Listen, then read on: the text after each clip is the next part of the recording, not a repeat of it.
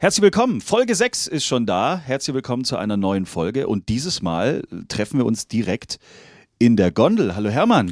Guten Morgen, Jens. Wir fahren gerade von äh, Gargellen hoch ins Skigebiet und werden uns heute in dieser Folge um das Thema Sicherheit am Berg kümmern. Einige Themen, die wir jetzt vorhaben. Genau, als erstes treffen wir oben auf dem Schafberg treffen wir den Friedrich Jun. Er ist zuständig für die Lawinensicherheit hier im Skigebiet mhm. und als geborener Gagellner kennt er natürlich jeden Stein und jeden Hügel. Spannend. Und wird es sicher eine schöne Hintergrundinformation bieten können, äh, was alles so vorbereitet werden muss, um die Sicherheit für die Gäste zu gewährleisten. Bin sehr gespannt. Außerdem werden wir natürlich die Themen äh, Bergrettung äh, uns anschauen und wir werden uns auch um das Thema Freeriden zum Beispiel kümmern, also Skifahren, Snowboardfahren abseits der offiziellen Pisten, kann man sagen. Genau, und auch abseits der gesicherten Skiräume. Und wir werden uns auch mit jemandem treffen, der tatsächlich schon zweimal von einer Lawine verschüttet worden ist und zweimal das Ganze überlebt hat. Also diese Folge wird sehr spannend. Sicherheit am Berg, Folge 6. Jetzt geht's los. Echte Berge, echt erleben. Der Montafon Podcast.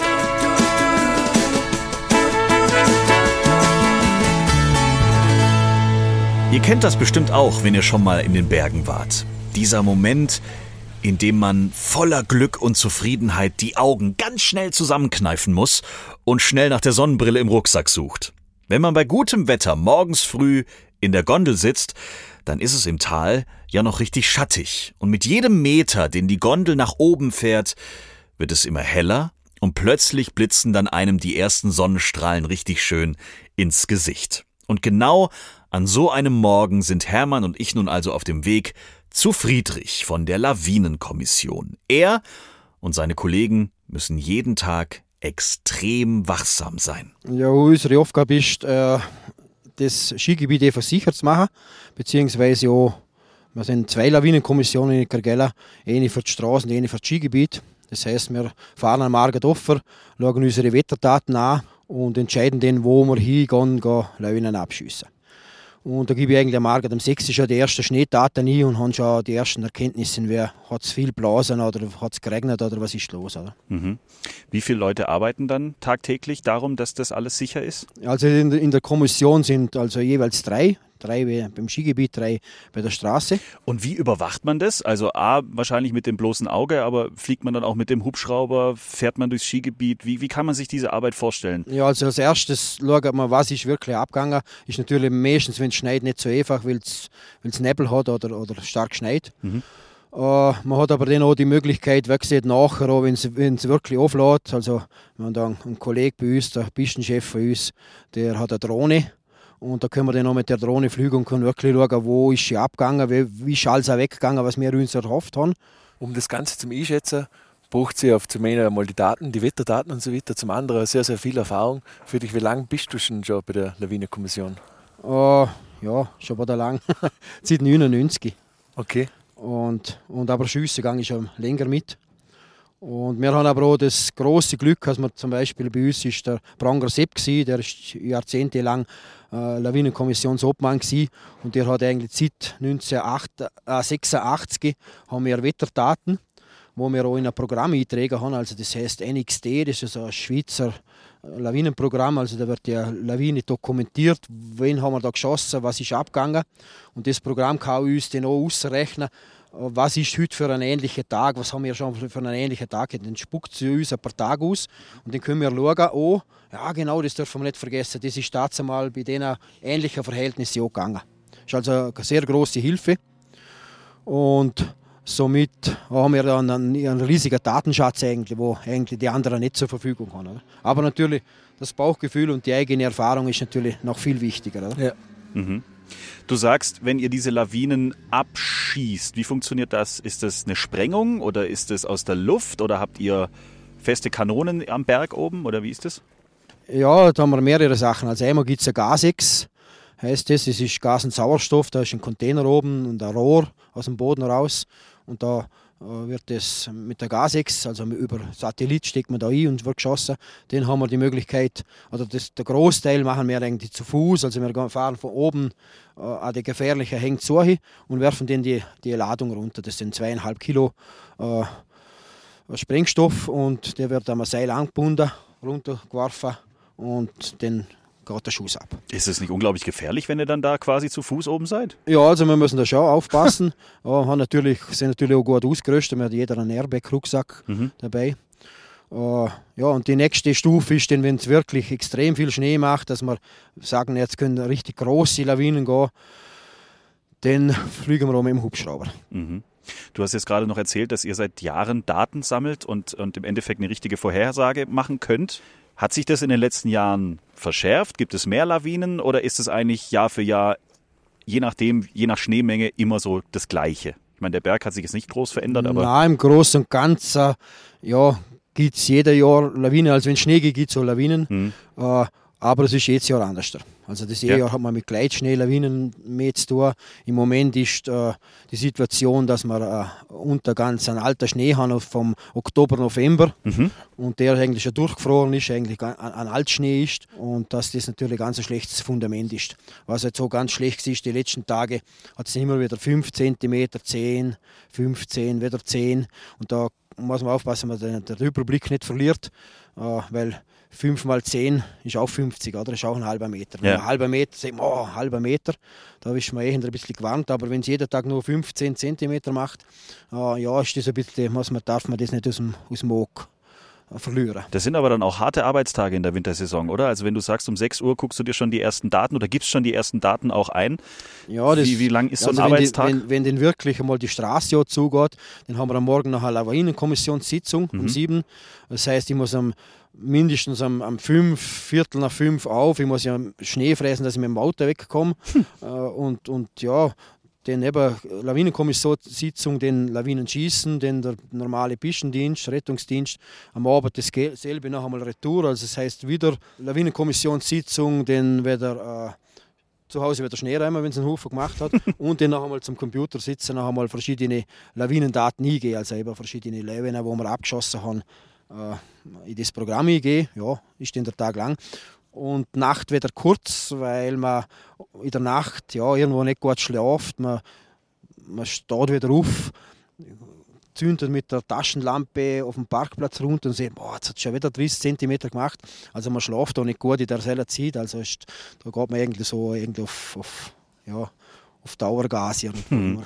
Ist schon immer ein bisschen im Hintergrund die Entscheidung, ich muss ja eine Entscheidung treffen, mache ich offen, mache ich zu äh, springe, springe nicht, ist da diese Entscheidungsfindung auch immer vielleicht ein Grund, dass du schla schlaflose Nächte hast? Ja, eigentlich nicht, weil wir gehen einfach auf hundertprozentige Sicherheit, lieber noch mehr als 100 Prozent. Also ja. da darf einfach nichts passieren bei dem Job.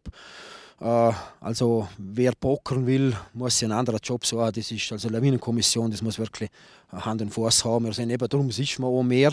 Und wenn jetzt äh, wenn man unschlüssig ist, dann schwätzt man drüber, oder? Ja. Und wenn einer davon sieht, oh, ich habe ein schlechtes Gefühl oder ein schlechtes Gefühl, und dann, sowohl die anderen vielleicht die angesehen hätten, sagen sie den eben auch nach. Mhm. Wenn es um Sicherheit am Berg geht, ist Teamarbeit sehr wichtig. Und das gilt natürlich auch dann, wenn etwas passiert. Dann rückt die Bergrettung aus.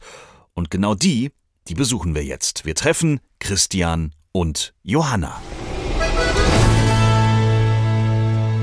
Kann es sein, dass ihr gleich aufspringt und einen Einsatz habt? Ja, das kann durchaus möglich sein. Also wir, die Einsätze, die bestimmen nicht wir, das bestimmt jemand anders und 24 ähm, Stunden kann jederzeit ein Einsatz erfolgen. Ja. Wie groß ist euer Team hier?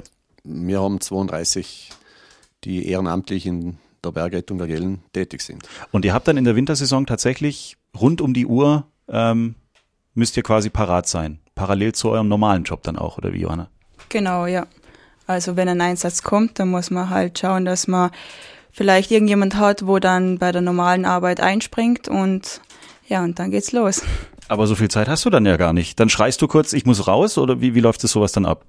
Genau, ja. Also Zeit regelt natürlich dann vieles und klar, wenn jemand da ist, wo sofort einspringen kann, ist natürlich super. Sonst muss man es halt irgendwie anders machen. Wie viele Einsätze habt ihr so in der normalen Wintersaison? Kann man das ungefähr beziffern? Das ist schon viel, oder? Ja, im Winter sind schon einige Einsätze, oder?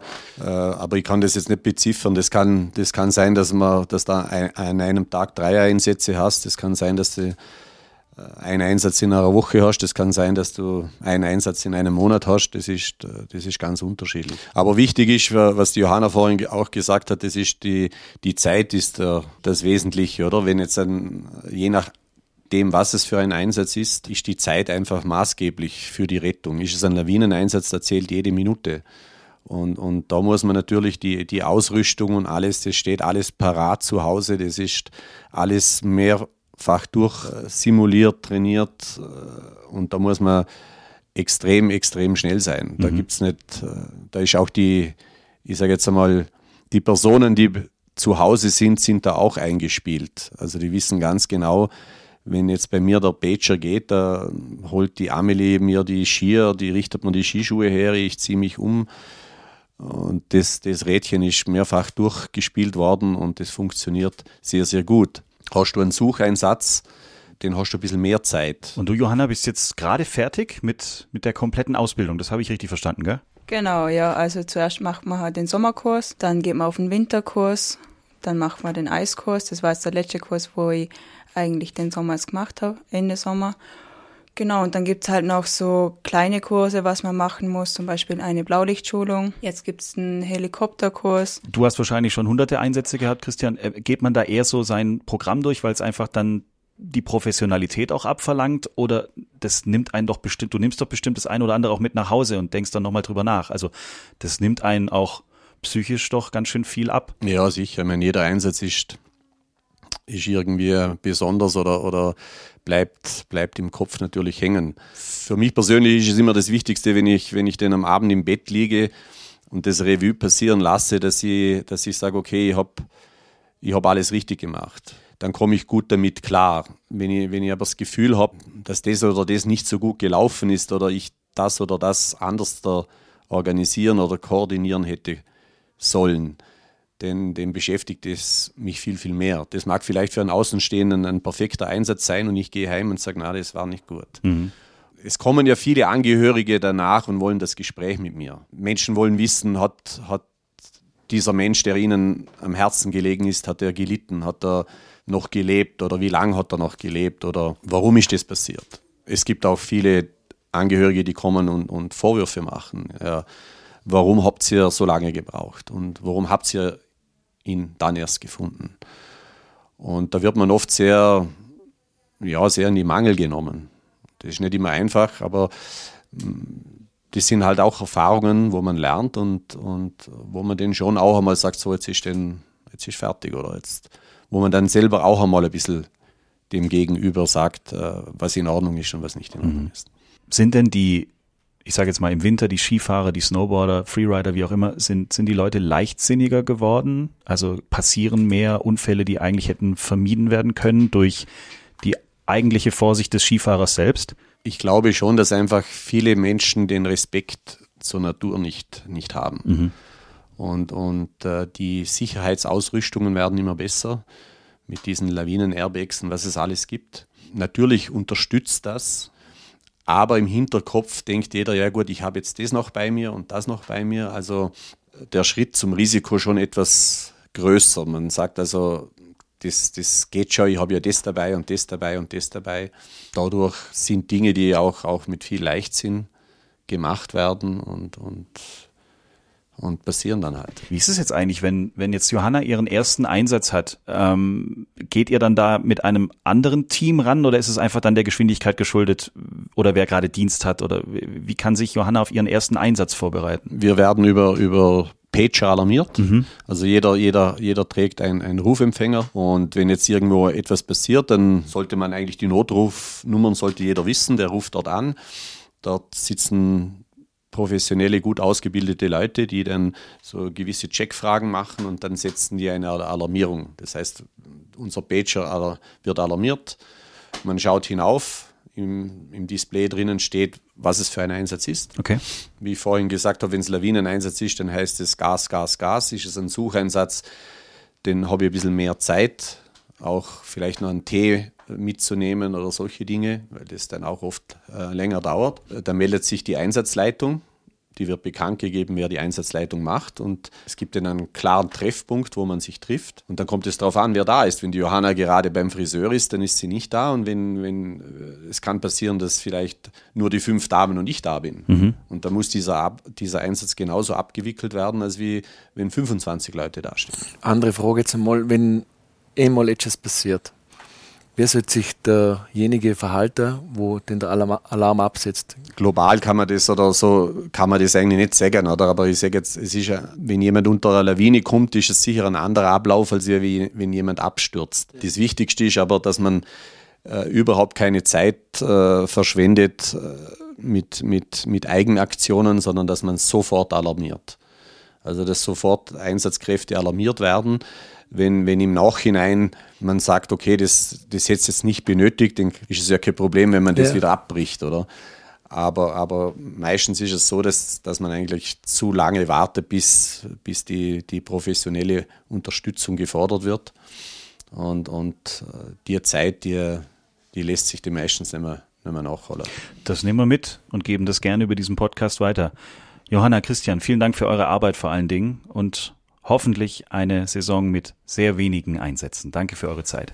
Ja, danke. Danke euch. Das muss man sich immer mal wieder bewusst machen, was die bei der Bergrettung jeden Tag neben ihrem ganz normalen Job alles so leisten. Wenn man sich für Wintersport so wie ich interessiert oder selbst zum Beispiel Ski fährt, dann ist Tiefschneefahren natürlich sehr interessant. Seine eigene Spur in den Powder ziehen, da fahren wo noch keiner vorher gefahren ist. Für Freerider ist das Montafon ein absolutes Eldorado und ich möchte mehr darüber wissen. Hermann schlägt also ein Treffen mit Simon vor. Er hat seine eigene Freeride-Station, kennt sich also entsprechend gut aus. Und ich will natürlich auch wissen, ist Freeriden nur was für absolute Könner, für absolute Athleten?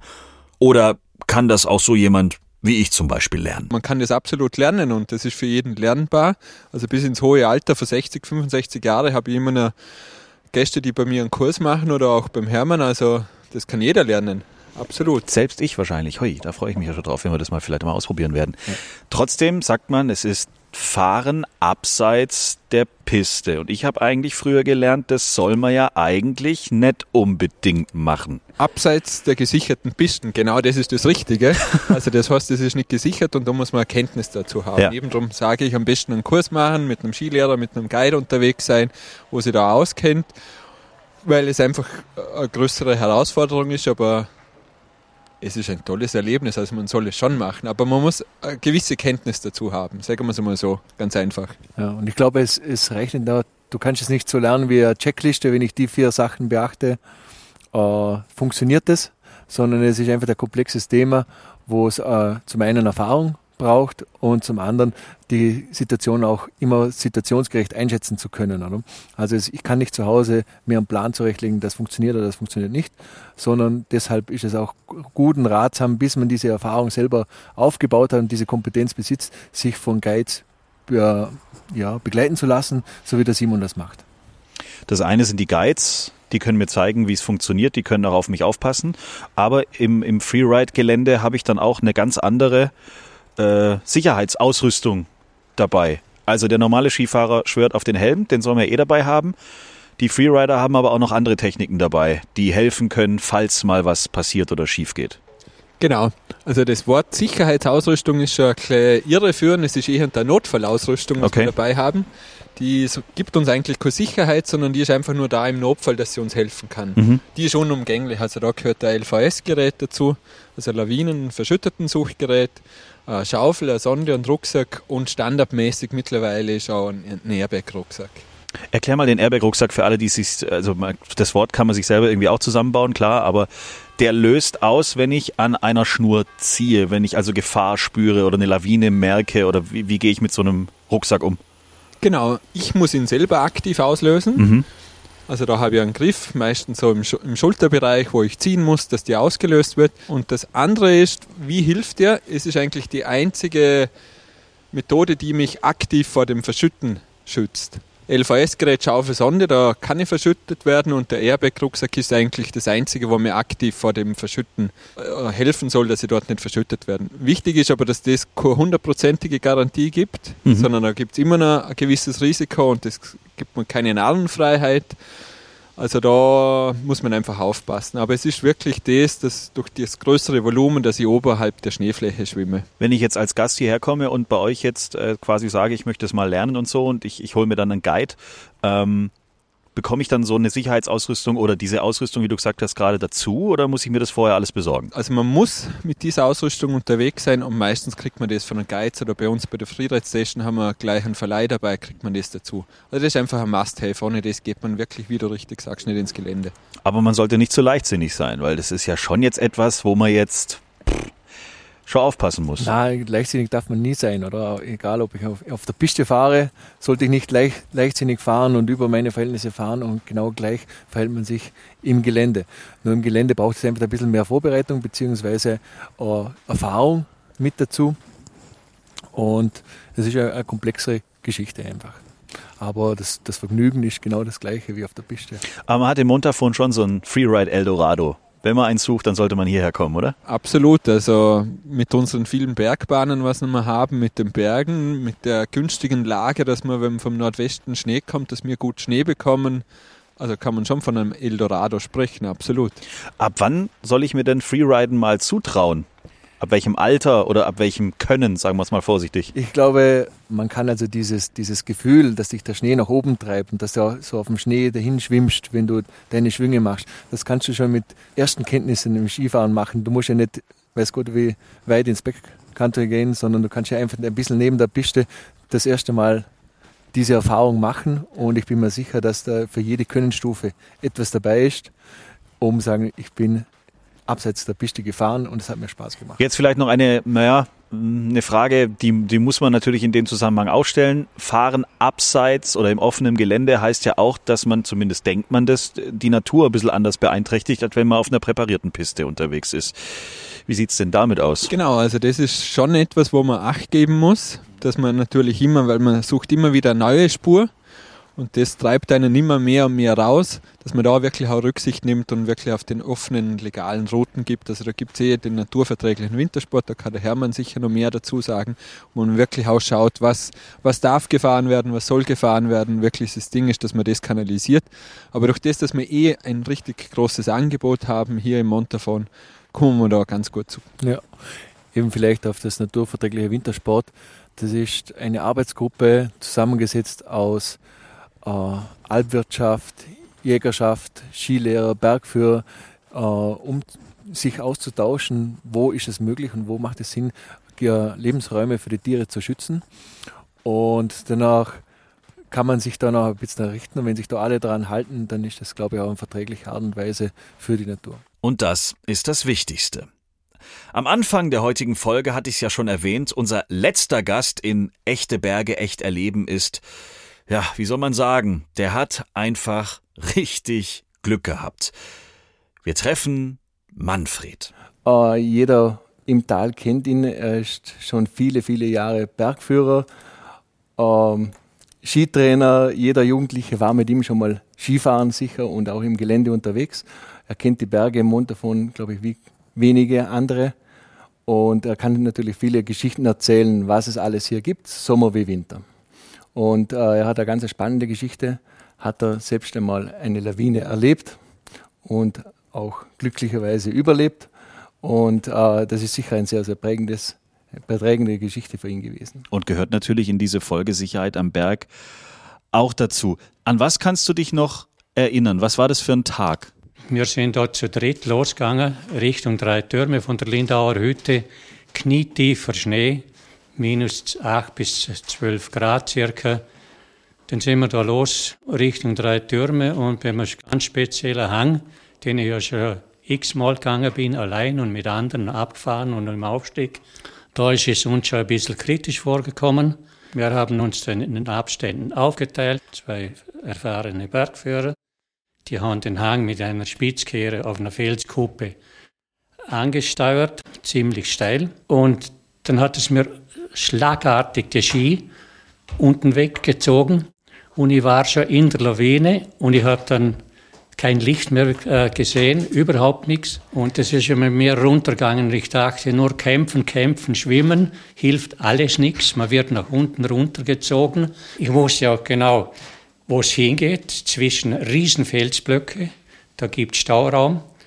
Und nachher ist die Lawine stehen geblieben und dann kommen die ganzen Schneemassen nach. Das hat mir fast zusammendrückt. Dann habe ich noch, der, der eine Gedanke habe ich gesagt, äh, ich werde eh gleich bewusstlos, hoffentlich haben die mich gleich. Und der Druck ist größer geworden. Auf einmal merke ich, dass mir hinten langsam die Beine hochdrückt. Und dann bin ich, den hat es wie aus einer Pistole, bin ich nur noch durch die Luft geflogen. Und das Riesenglück war, dass ich zwischen zwei Felsblöcke zum Liegen kam. Und da hat es mir dann ausgespuckt und nach 20 Meter hat es mich durch die Luft gewirbelt und noch ein paar Lawinenreste äh, sind da mit mir mit. Bin ich da 20 Meter weiter unten gelegen. Ich habe keinen Ski, keinen Rucksack, nichts mehr angehabt. Skistöck da und bin auf alle Viere da gelegen. Blick nach oben und an der Kante von der Lawine, da ist eine Person gestanden, das war mein Sohn. Und das war für mich ein Geburtstag. Aber wenn du das so erzählst, du kannst dich wirklich noch an alles richtig erinnern, weil man das richtig dann durchlebt. Das sind ja, wie lange dauert das? Sind es Sekunden? Sind, oder kommt es einem wie eine Ewigkeit vor?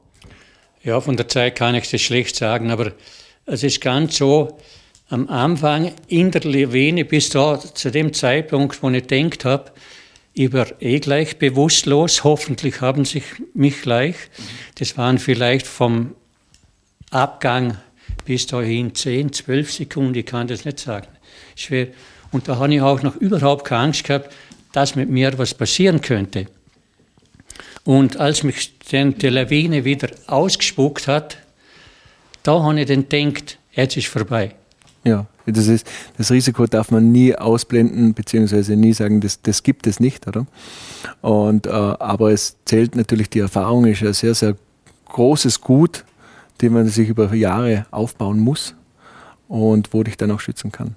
Das kann überall passieren und äh, einen Lawinenhang kann man irgendwo absetzen, aber zum Beispiel den Hang, den ich, an dem es mich erwischt hat, den bin ich x-mal alleine sogar in der Nacht auf und abgestiegen und nichts ist passiert. Und da hat es so extreme Verhältnisse gehabt, durch Wind, durch Temperatur, durch Schneefall. Und genau zu dem Zeitpunkt, wir waren halt, ja, und lauter vier erfahrene Bergführer, wobei wir ja in Sicherheitsabständen ge gegangen sind. Und einen hat es da voll erwischt. Das war in dem Fall ich und ist gut ausgegangen. Was für eine Wahnsinnsgeschichte und zum Glück ist wirklich alles gut gegangen. Das war unsere Folge zur Sicherheit am Berg. Wir freuen uns, wenn ihr uns abonniert und weiterempfehlt.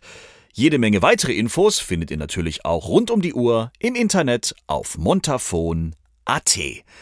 Bis zum nächsten Mal bei Echte Berge, echt erleben, dem Montafon Podcast. Echte Berge, echt erleben der Montafon Podcast.